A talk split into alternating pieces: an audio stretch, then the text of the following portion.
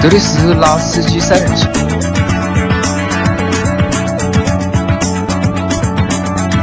三人行不要老司机。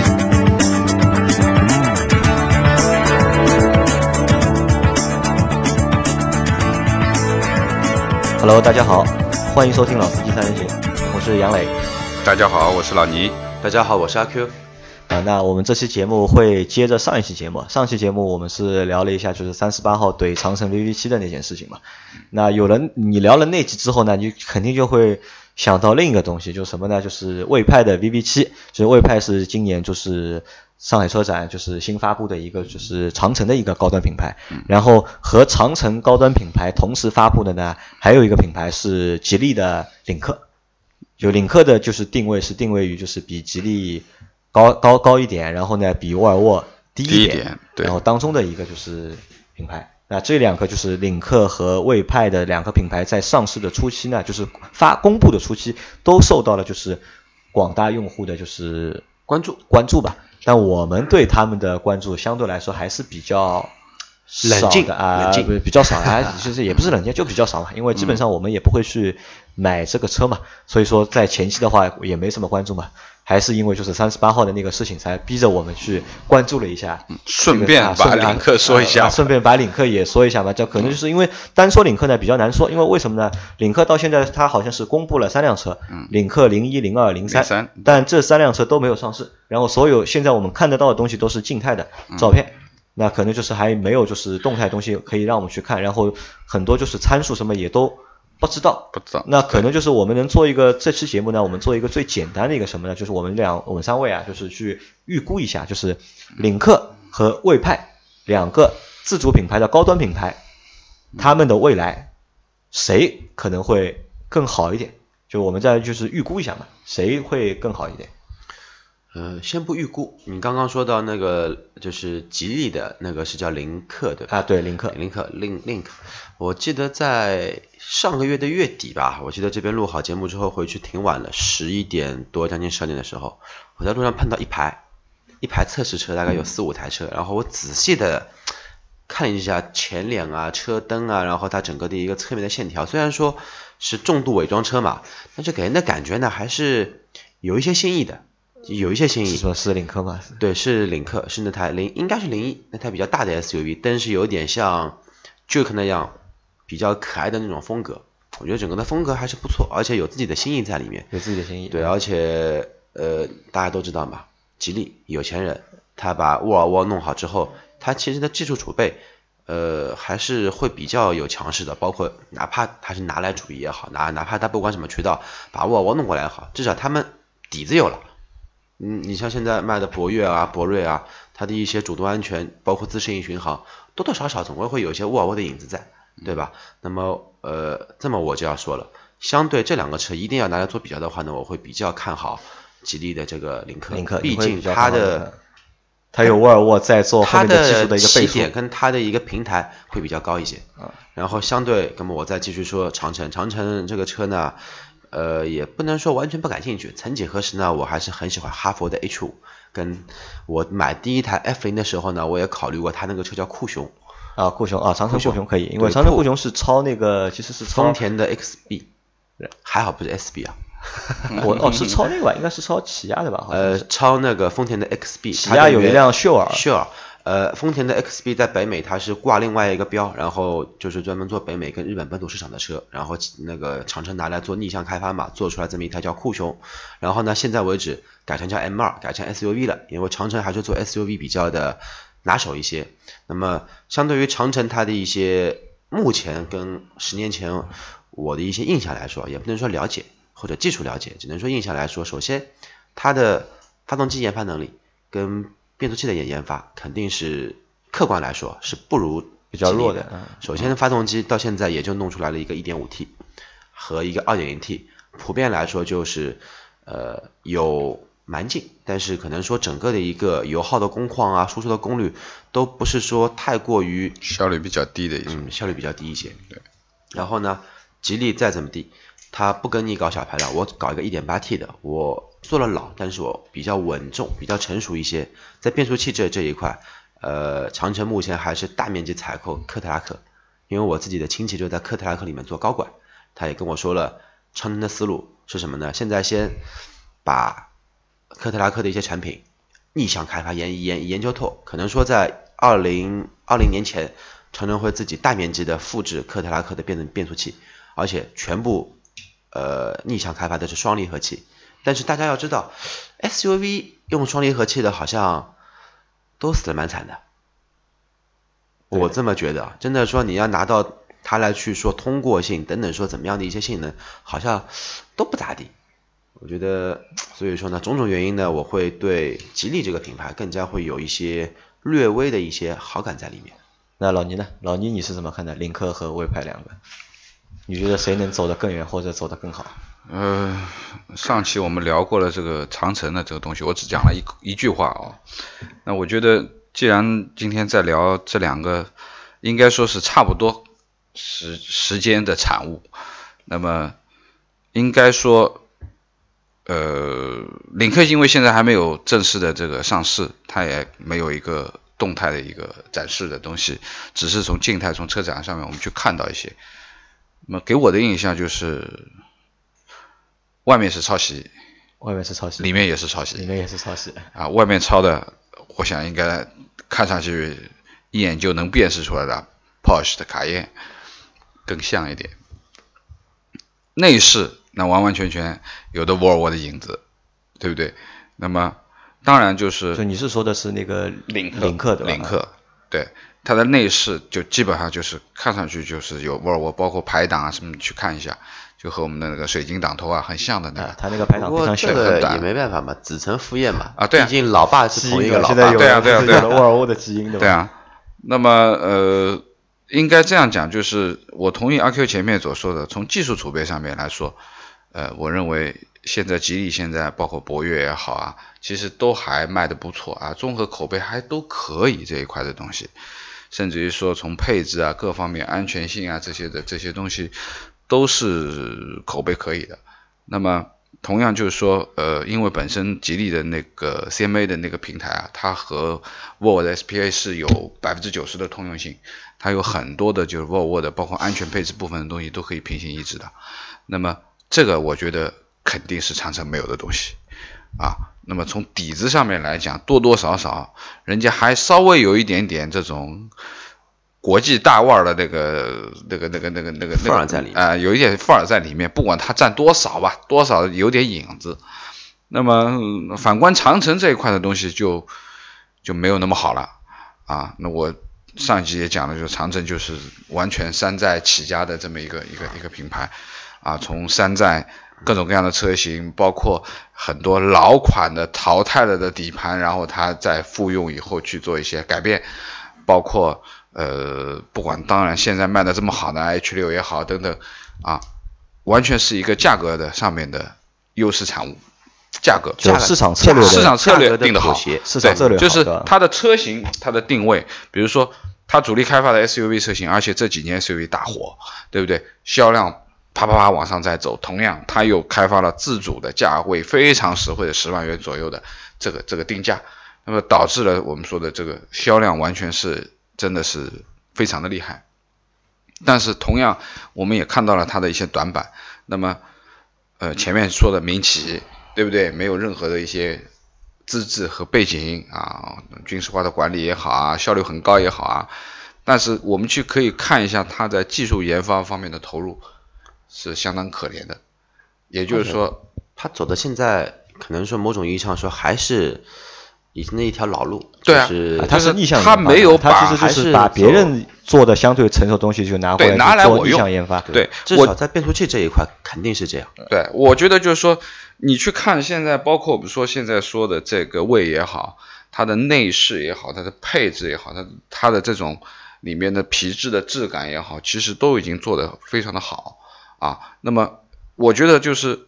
一辆车你要把它做成这样的这种感觉。只要你的成本下去了，对不对？你肯定是能够做出这些东西，因为毕竟这些东西就是拼装出来的东西。但是车子不是靠，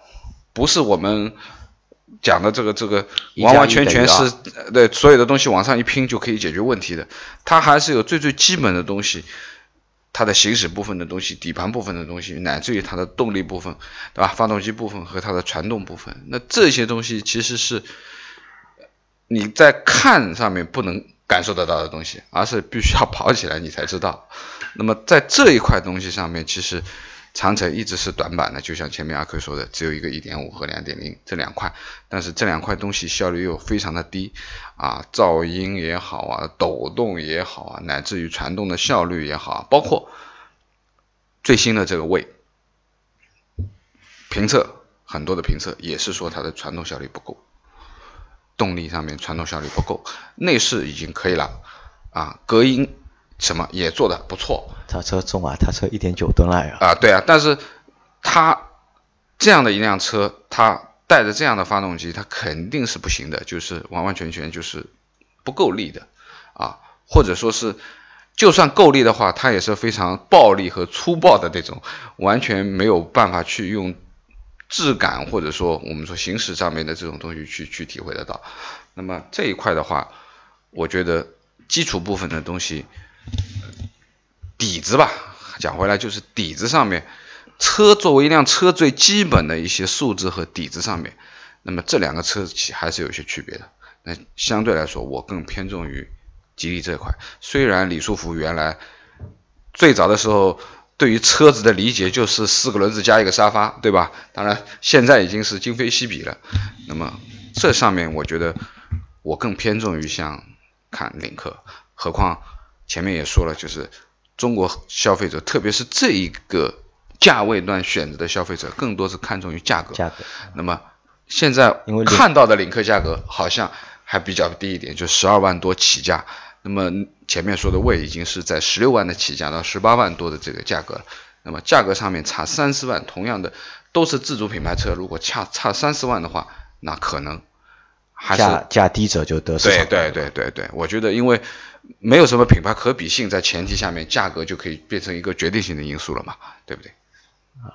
那我谈谈我的看法。就我的看法呢，其实一大半和你们两位是一样的嘛，就是在从技术层面上，可能我们更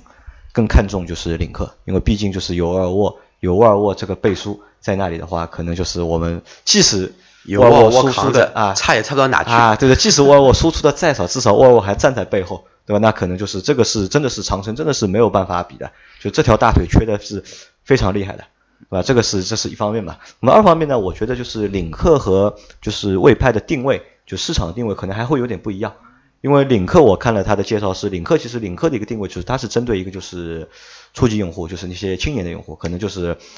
二十岁到三十二岁之间的用户的。而魏派呢，可能它是一个就是。长城的一个升级版嘛，可能我觉得它的一个用户的定位可能会年纪可能对中稍年纪稍稍微再大一点成熟一点，可能三十岁以上的，那么有可能就是有有这个有区分嘛，就是价格这就是在定位上面会有区分，所以大家的价格也是会有不一样。领克的价格明显会肯定会比就是魏派的价格定价会低，因为现在还没有一个就是明确的报价出来嘛。但我觉得领克价格肯定会比魏派要低。那但是有一个问题就来了，就是我们是八零后。我们这代八零后，在我们成长的过程当中，其实我们是不怎么待见自主品牌的，对吧？这个不待见的原因很大一个原因是因为就是在我们成长的初期，自主品牌的确是没有什么好的产品，产品是都是真的没有产品力，产品比较差，反而就是合资品牌，我们更看重合资品牌。但可能新的一代九零后，对吧？甚至是九四后啊、九五后啊，就是他们在大学毕业之后，他们要买车了，可能就是他们遇到的那个市场和我们之前那个市场是不一样的。可能他们就是一一出来，他们可能就能够看到领克，对吧？领克这样的就是相对来说目前看上比较优秀的一个就是自主品牌，看上去样子比较好看嘛，对吧？那可能就是我觉得他们可能会选的这个余地啊，可能会更大一点。嗯，这个但反过来呢，就是但是你年纪大了之后啊，就是比如你现在大学毕业，对吧？二十三岁大学毕业，你买一个车，你买个十二万左右的车，买个十三万的车，可能以后可能会去选一个就是自主品牌。但是你工作个五年八年的，对吧？你有一定积蓄了，让你再换车，你愿意去换自主品牌吗？其实我觉得还是比较难的嘛。对，可能大家还是会去选就是合资品牌，因为毕竟从产品力上面来说，就是自主品牌和合资品牌的产品力还是有一定的差距差距的。嗯，对，那可能这个是我觉得就是可能会市场直接给的一个就是反响是这样。可能我觉得在初期的话，可能而且特别是什么呢？还有特别就是因为三十八号那件事情，对？就是长就是那个油耗的那个事情，其实对魏派的一个就是品牌的一个影响，其实还是蛮大的，对吧？因为我们觉得可能还是个小事，但是因为我们觉得是小事，因为我们是不会去选择这个车的。但是如果真的对那些就是对这个车有兴趣的用户，看到这样的事情之后，他心里面肯定多多少少会有一些疙瘩，或者是多多少少会有一有些想法，会有些想法。哎不过杨磊老聂，你们有没有发现一个？我突然间有一个一一一个念想也好，思绪也好，飞过去，我突然间发现一个事情，长城好像从很多年开始就开始要做高端，对啊，所以说它开始做出来了 H，先是出来 H 八，再出来 H 九，现在又搞了一个 H 七，其实都是从早期的 H 八、H 九都是二十万以上，对而且那个时候说普拉多，呃 H 九是吊打普拉多，嗯，H 八是拿那个风呃拿对吧？我现在的品牌奔驰的老的那个 ML 的一个呃平台做逆向开发来开发来的，你们有没有想到这个？那觉得这个还是蛮有趣的。那。那这个是什么呢？就是我认为这个是对的，因为每一家车企自主品牌车企，可能它在起步的初始阶段都是做一个相对比较低端或者比较简单的一个产品，但随随着就是时间的积累，对吧？因为你像长城。SUV 的销量排第一名，对吧？前五名的车型里面，它可能要占两个车型，对吧？它赚了那么多钱，有那么多的销量，有那么多的一个基础用户在在那里，那它肯定是想往高处去走。那可能这个又会影射出一个什么新的问题呢？就是我们大家可以先我们讨论一个新的问题啊，就是自主品牌都在动这个脑筋，怎么去提高自己的一个就是品牌的一个美誉度，把自己这个品牌能够拔高，对吧？其实我们去看啊，就是自主品牌出一个自己的高端品牌，其实这又不是一个新鲜事情，十年前就有了，对吧？我记得最早的是奇瑞，奇瑞当时出过一个品牌叫瑞麟，对吧？因为那个标我印象很深的。带你装逼带你飞，啊，对的，就是抄那个宾利的嘛，对吧？宾利当中是个 B，然后它是当中是一个 R，嗯对吧？它当时就是号称就是它是以奇瑞的就是高端的一个品牌叫瑞麟，啊，其实但是那个好像就也没几年，而且奇瑞那个那台车我印象很深的，他是拿了一台奇瑞瑞麟的型号，我一下子忘了，他去跑他去跑纽北，然后跑好之后，他说是中国第一台能在纽北跑进八分钟的房车，然后那一台车之后被别人有吐槽过，你那个什么量产车啊？你那个你那个就是一个车壳，里面全部跟你加加了防防滚架，减震器都换换掉，发动机都重新调教过，变速箱都调教过，你怎么能拿来说话？啊，对吧？那么这个就是瑞麟什么？瑞麟出过，然后吉利的话，就是因为领克是吉利的嘛，其实吉利也是很早就用这个套路的嘛。最早吉利，吉利最早我记得是有什么，是有那个全球鹰，对吧？其实好像同一个时期，就是啊奇瑞一出来三个小儿子，然后吉利马上跟进了三个小啊小儿子，然后一个是全球鹰，对吧？帝豪帝豪，还有吉利本品牌。啊，吉的这个其实也是就是之前都大家都在做这个就是品牌的一个升级，但是从一个实际的一个情况来看的话，我觉得都不成功，对吧？就是我们考虑一下为什么这个东西不成功，太着急了，太着急了，对，这个就是还没有前戏，他直接要进入高潮，对吧？高潮。那我觉得你这个说的太客气了，对吧？你应该就是用你前面说的那个话，就这个其实是不可能成功的。我觉得就是这个是一个什么呢？这是一个就是逆市场的一个行为，就是因为我们本身就是从一个就是初级阶段开始，对吧？那么我觉得就是你要一下子把自己拔得很高很高，可能是不太现实的一件事情。你想，就是我们有几个拔高品牌的一个方式啊，就是一个就是出一个新的品牌，对吧？出一个类似于这种高端的品牌，嗯对吧？那这这是一种做法。那还有一种做法，可能就像众泰的那种做法哦，我做一个豪华车的复刻版，啊，对吧？就是我去抄一个保时捷，对吧？我去抄一个什么什么别的一个什么名车，嗯对吧？因为这个，因为众泰其实我到现在我已经很难给这个品牌去下定义了，对吧？我我我我真的很难的，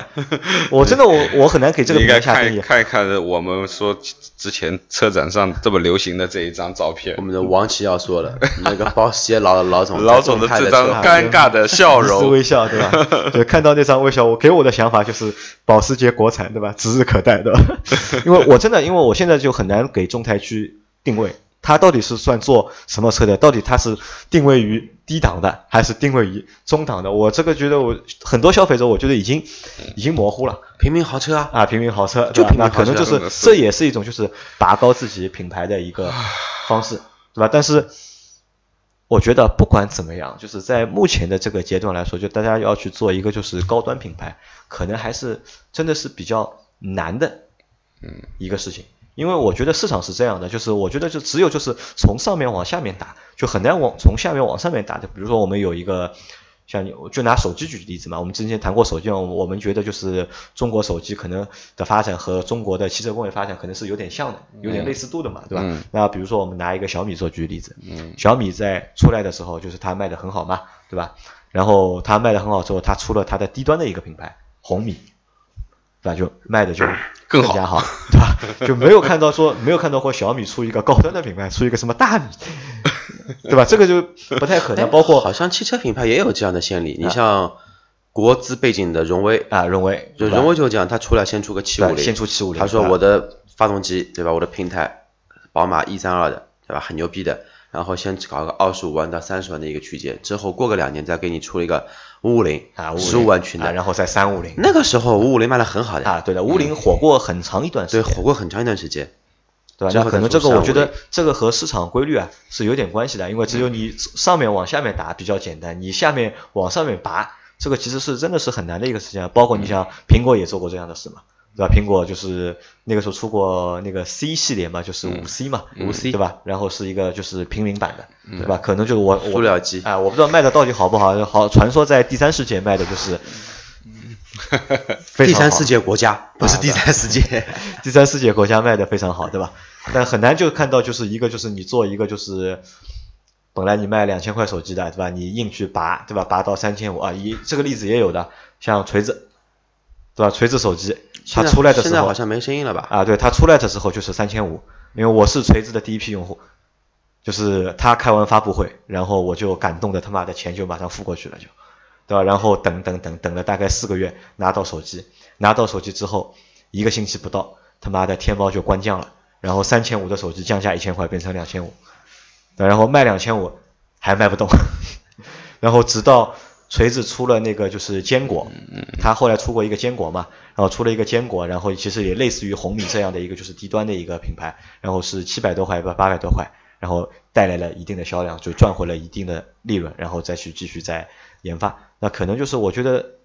所有的自主品牌，包括手机也好，汽车也好，可能就是要从就是原本的品牌，你一下子要去拔高一个就是非常高的一个高度啊。对，因为你的出发点就在这个地方，你的老家就在这个地方，你不可能把你的老家集体搬迁到海平面以上，你就是在海平面上面。啊，然后还有我又我又想到一个，还有一个方式就是你除了就是我又想到观致，对吧？观致其实也是也是奇瑞控股的嘛，对吧？奇瑞在前面两次就是做豪华品、做高级品牌失败之后，对吧？那么他又换了一个方式，对吧？找家外国人合资，对吧？然后就因为奇瑞和就是以色列的一家公司合资，对吧？然后这个东东西又变成了一个就是合资品牌，对吧？但其实还是不成功。对吧？可能这个就是当初就不当然当中不成功的原因啊，有非常多，但是我觉得可能最大的原因还是在于就是根源上，就是你这个你这个种子啊，你这个种子如果真的是一个就是本来是一个就是相对做就是初级产品或者低端产品的，你一下子要去搞高端的，这个还是比较难的，对吧？不过现在奇瑞好像出名点了，好像奇瑞也没有再出过什么附属品牌，这就是认真做好几个系列，认真做好瑞虎系列。瑞虎现在卖的还不错，因为我一直看跑男嘛，然后一直在做广告，跑男几个大明星身身价都几个亿、十几个亿的，都在瑞虎里面很开心的，这种还是有一些想法的。啊，因为其实现在其实就是对它的就是低端市场，它其实抓的还是非常紧的。那其实我觉得，真的你太太平平的去做自己踏踏实做自己实的的市场，对吧？其实还是有，我觉得还是有很大的一个就是空间。做自己的专长，而不是去做自己完全不涉及过的领域，觉得还是比较 怎么说呢，本分老实一些。啊，那我们再回回过来，因为我们前面就是去回忆了一下，就是之前就是中国的几个就是自主品牌去做高端品牌的事情。那现在我们再回到就是领克和魏派，对吧？那我们节目可能也快结结多少分钟啊？二十五分钟也快结束了。那你们觉得就是这个问题可能有点大，就是不一定就是我们现在也不要看就是到底谁看好领克，谁看好魏派了。其实我们其实我们三个人都是比较看好领克的，是吧？不怎么看好魏派。那你们觉得就是这次的就是吉利也好，就是长城也好，他们的新的一轮就是高级品牌的战略能否成功？我先说说，我把这个面再扩了再大一些。现在纯就是说民营企业做自主品牌的，吉利、长城、长城，然后还有奇奇瑞、比亚迪、比亚迪、啊，众泰、众众泰这个是豪车，我们不谈，对吧？这四个品牌里面，我觉得奇瑞和比亚迪已经不玩了，就不玩了，对对吧？不玩了。吉比亚迪看着奇瑞，对吧？他的已经的死对手，从 QQ 到 F 零开始，两个人死死对，死扛啊，从再到那个时候的比亚迪 F 三和奇瑞的叫艾瑞啊，艾瑞这之前是叫叫叫叫什么五幺八五二零这种车，也是也是对手。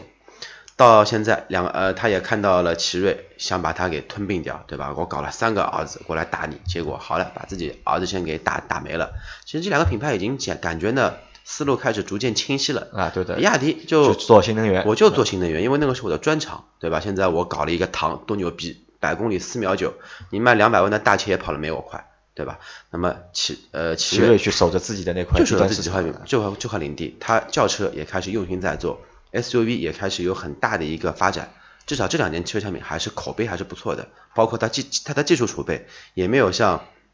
长城现在这么的依赖三菱或者依赖一些那个供应商，没有依赖性嗯并没有这么强了。然后我总觉得可能说长城啊，还有吉利啊，这个不管是李老板还是魏老板，李魏两个人可能说呢还是有一些死扛的味道。你搞一个高端的，我也要搞一个搞高端的，看看谁搞出来，大家能活得会比较久。那你觉得谁会活得比较久？我觉得不好说，真的不好说，因为觉得现在大家自主品牌它整个的一个价格的是一个细分市场还是十万元左右。你传祺 GS 八这种不算，它是因为国字为背景的车，它真的不能算。纯民营的话，其实就在就就在十万块钱左右，顶多你顶到个十三四万、十五万，已经顶已经顶天了。你要怎么样把你的品牌价值凸显出来，而不是说单纯的靠堆配置堆出来。现在没有人能拍胸脯保证说我这个车做了这么有质感，做了怎么样？但因为我是一个新的一个很洋气的品牌，一个叫 Link，一个叫魏派，都是英文。为什么做英文？因为洋气嘛，洋气本来土嘛，但是变相就是说，也是是对自己的产品在名字上的一个不自信，他才要去做个英文品，做一个英文品牌，来提升自己的一个洋气的感觉，对吧？这个是我的想法。所以说呢，原药种子，总而言之，我能不发表言言论吧？啊这个我的看法就这么一点了。就是觉得至于好或不好，其实其实你就是都不看好吧，对？，至于好或不好，第一也跟我没关系，我也不会去买它；第二，我也不会去关注它，对吧？也就这个一个情情况在。那老倪呢？你觉得就是新一轮的就是自主品牌的就是高级品牌战略能否成功？嗯我认为这个嗯多数是失败的多数是啊，多数是失败的。呃，毕竟豪华这两个字，呃，能够称得上豪华品牌，在现在国际上面能够数的，也就扳扳手指头这么这么多。对，我们现在其实也不是豪华品，它只是高级品牌。啊，我们就这样讲嘛，因为都是希望能够往豪豪车地方去走嘛。那么最基本的一个东西就是，除了你看到了一些真真实实在在的高级的做工用料之外，毕竟你不是买一买一个 LV 的包包，对不对？它还是需要我们说要靠四个轮子去滚的，还是老问题。那么这些的豪华或者说这些的高级高端，还真的不是说在一年两年之内靠一两个车型啊能够解决能够解决问题的，因为毕竟这一些我们称之为机械部分的东西的功力啊、它的调教这些经验啊是每一个车厂都是独家保密的一些东西，不会分享给你的，需要时间去是吧对吧？不会分享给你，你真的是要在长时间的经营当中，逐步逐步去摸索、摸索、摸索，再修正、修正、修正、优化、优化。那么这个真的不是我说我注册一个新的好好的高端品牌，那我这辆车就是一个高端车了啊！你可能有了高端车所具备的一些配置，一些手能感觉得到的，真的是舒服的东西，但是你真真正正高端车行驶的高级的质感，这不是一年两年能够打造出来的。那么这个我觉得国产的车还有很长的漫漫路要走啊，没这么简单的。啊，那我觉得我我我谈一下我的看法，其实大体上面呢，我也是不太看好就是自主品牌的一个高级的。我还以为你有什么振奋人心的但是，但是有一个至关重要的一个因素，就看什么？就看就是这些厂商，就是自主品牌的厂商，他们怎么去做九零后用户的市场工作。就是如果能够搞定这些新生代，能够搞定就是大学毕业的那批人，让那批人觉得你们的产品。杨磊，我插你一句话，啊，你说你儿子现在大学毕业，啊，二十万，你给他买丰田、大众，还是买一个高端自主品牌？这个我会让他自己选，钱我出，我会让他自己选，他买什么我都不会建议，是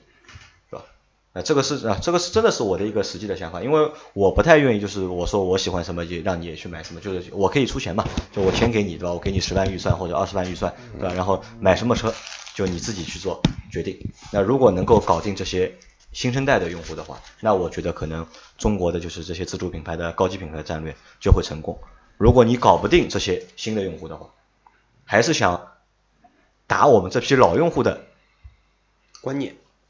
脑筋的话，那我觉得肯定是必败无疑的，是的，好吧？也也就是我们都不看好。啊，我们都不看好嘛，就但是我觉得有有可能就是新生代的，就是那些用户就可能会看好这些车嘛，好吧？那反正这期节目我们就先做到这里，嗯，好吧？大家拜拜。感谢拜拜，嗯。